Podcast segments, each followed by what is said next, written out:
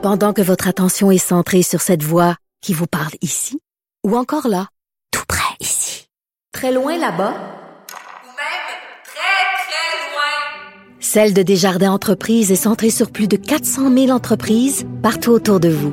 Depuis plus de 120 ans, nos équipes dédiées accompagnent les entrepreneurs d'ici à chaque étape pour qu'ils puissent rester centrés sur ce qui compte, la croissance de leur entreprise. La jalousie. Vous connaissez peut-être cette émotion-là. Bon, certains dans leur couple sont jaloux, d'autres non.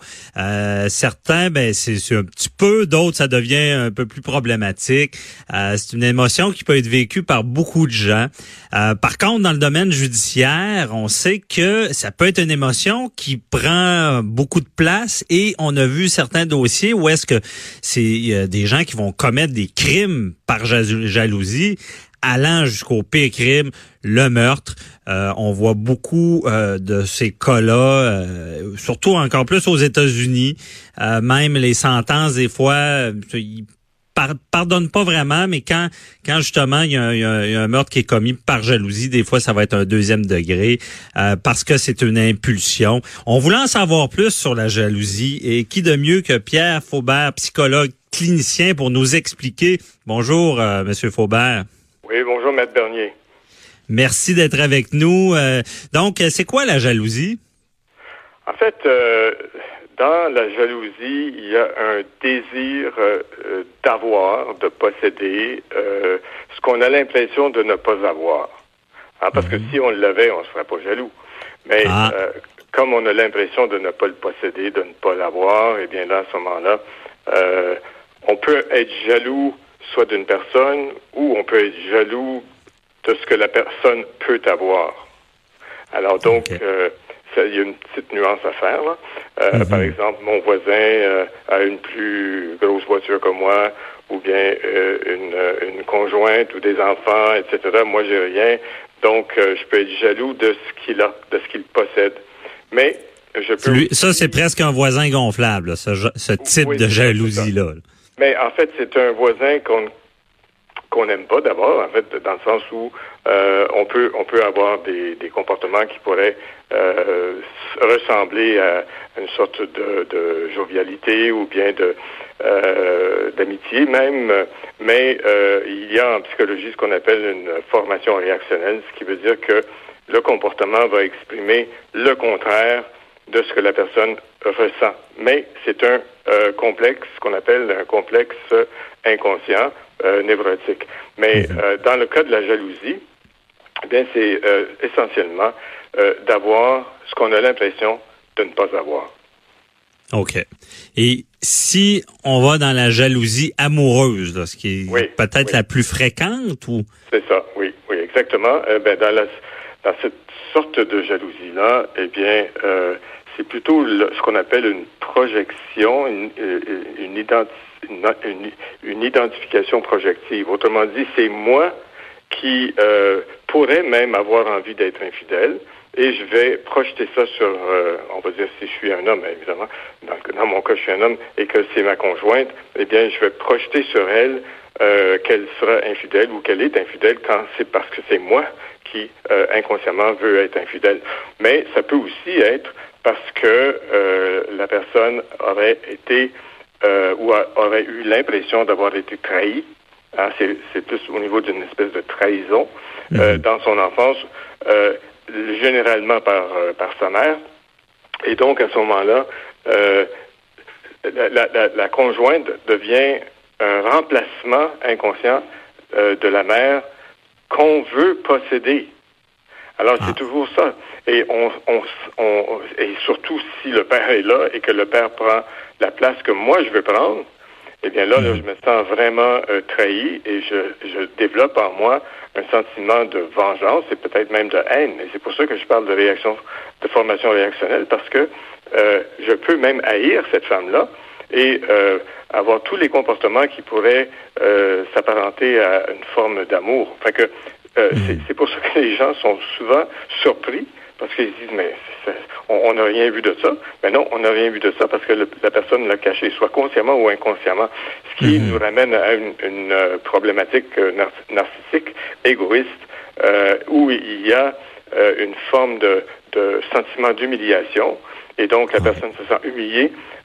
Et puis, on a tous en tête certaines, certaines personnalités dont on a parlé beaucoup ces dernières années. Et euh, on a, on a des, des, exemples de personnes qui ont été trahies. Et euh, c'est inacceptable pour eux. Pourquoi? Parce que eux ont un sentiment, euh, faux sentiment dissocié de surpuissance. Ils se sentent puissants.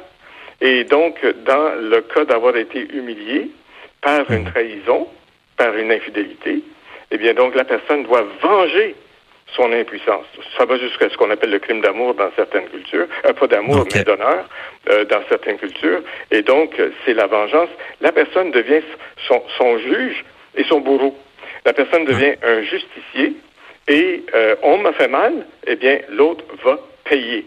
Et donc, il y a là-dedans un, un, sentiment de ce qu'on appelle grandiosité qui est souvent rattaché à, euh, à la, au trouble de la personnalité narcissique. Mhm. Et on est dans une espèce de cadre grandiose de la vérité, du droit et de la justice. Et c'est moi qui me sentant impuissant, c'est le pauvre petit moi, c'est toujours le pauvre petit garçon, là, euh, ou la pauvre petite fille, qui, euh, mais c'est souvent plus le, petit garçon, qui va faire en sorte que, eh bien, moi, là, je vais montrer que je suis fort, et puis donc, je vais euh, pas accepter que ma possession soit dans les mains d'une autre personne, et moi, je vais éliminer la source, ce que la personne croit être la source de sa souffrance. Ça, c'est certains cas de meurtre, justement. Euh, euh, on peut penser même au Québec, il y avait, il y avait eu euh, Daphné Boudreau qui, qui, avait été assassinée par son conjoint qui l'avait entendu à, sa maison. Donc, ça aurait, ça peut être ça. Ça peut être quelqu'un qui dit, elle m'a laissé, c'est personne d'autre qui l'aura et le meurtre peut arriver.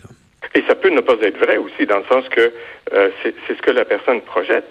Et, il peut y avoir là-dedans des, formes de, de, de, ce qu'on appelle de distorsion cognitive et de mhm. dissociation, c'est-à-dire qu'on se dissocie de, la réalité. Mais ça, c'est parce qu'on est en quelque sorte fragmenté. Hein? La personne est fragmentée dans sa, dans sa personnalité et donc elle devient extrêmement vulnérable, fragile. Et puis, c'est un manque de confiance. Euh, mhm. Vous savez, si, si j'ai pas confiance en l'autre, ben c'est souvent parce que j'ai pas confiance en moi. Euh, L'homme peut même, avant même que, et avec tous les signes d'amour de sa conjointe, peut malgré tout euh, voir, et donc on, on, peut dire ici, je, je, je vois ce que je crois, je mhm. crois qu'elle est infidèle, je vois l'infidélité. Et ça peut ne pas du tout correspondre à la réalité. OK, c'est ça, ça peut ne pas être la réalité. Mais en résumé, souvent, si quelqu'un peut faire de la projection parce que lui pourrait être infidèle ou euh, justement quelqu'un qui a eu un traumatisme. Là, euh, exemple, l'exemple peut être euh, un nouveau notre, notre mère, un nouveau conjoint, puis on se sent trahi ou c'est ça, ça peut être ça aussi. Oui, mhm. vous faites très bien de dire ça, Maître Bernier, parce que ça arrive souvent dans le cas de, d'enfants qui ont vécu longtemps seuls avec leur mère, et là tout d'un coup il arrive soit que le père revient, ou mhm. qu'il arrive un autre homme et là, à ce moment-là, le petit garçon, euh, qui se sent totalement impuissant, qui s'est fait voler, qui s'est fait voler sa possession parce qu'il y a eu une relation fusionnelle. Là, on n'est plus dans la relation amoureuse, on est dans une relation fusionnelle. Et mhm. dans la fusion, les deux, les deux personnes disparaissent. C'est la fusion, c'est comme dans, dans, les métaux. Euh, les, deux métaux sont, sont, fusionnés et donc les deux métaux euh, perdent leur identité spécifique. Ah, c'est la mhm. même chose. L'enfant, lui, il n'a pas d'identité. Alors là, sa seule source identitaire, c'était sa mère. Mais là, si sa mère disparaît, ben lui, il est, complètement perdu. OK, je comprends bien. Donc, il y a, souvent même, oui, il y a des cas graves, mais il y a aussi de, la jalousie dans le, dans le quotidien. Il y a souvent une cause à ça, une, une explication, manque de confiance, un, traumatisme ou des fois, il faut se regarder. Je brûle, je brûle de, parler de cas spécifiques, mais je n'oserais pas en parler parce que je pourrais... Ah, dommage. me faire taper ses doigts. OK, je comprends. Ouais. Mais mais aussi euh, ce qu'on ce qu'on peut dire c'est que cette émotion là de la jalousie c'est chez cette- certaines personnes, c'est physique, là, euh, c'est c'est fort Ah oui. là, comme émotion. Ah oui, non, ça, ça, ça- c'est quand, quand ça, ça devient quand ça devient angoissant, euh, vous savez, là, les, les symptômes physiques là, peuvent être, euh, vous savez, des, des maux de tête, des sentiments de vide, euh, mal au cœur. C'est- ça devient une véritable souffrance euh, physique. Et d'ailleurs, c'est comme ça qu'on peut comprendre quelles sont nos émotions quand on est dans une euh, souffrance physique ou dans une réaction physiologique, le battement de cœur, euh, perte de, de euh, comment je dirais, de, de- de- d'oxygène jusqu'à un certain point, étourdissement, euh, et puis on, on a l'impression de perdre le contact avec la réalité. Mais Ok. donc c'est pour ça que parfois il y a, euh, comme aux États-Unis, vous êtes sûrement plus au courant de ça que moi, qu'il y a euh, donc euh, des, des meurtres qui sont considérés à ce qu'on appelle le, le second degré, second Oui. degree. L'impulsion. ouais. Oui, c'est ça. À cause de, de, de ce qui revient euh, au Code criminel ici, euh, l'article 16, là, euh, Mhm. où, où on parle de, de, de crimes qui ont été commis euh, sous les faits ou avec un manque de, de, de conscience ou de contact avec la réalité. Alors, donc, il y, a, il y, a des- y a des situations comme celle-là. Sauf que moi, je suis pas quelqu'un qui va rapidement aller à cette clause euh, ou à, à ce- ce- cet article du code parce que euh, on peut prévenir ça. Euh, c'est- Ça arrive pas soudainement.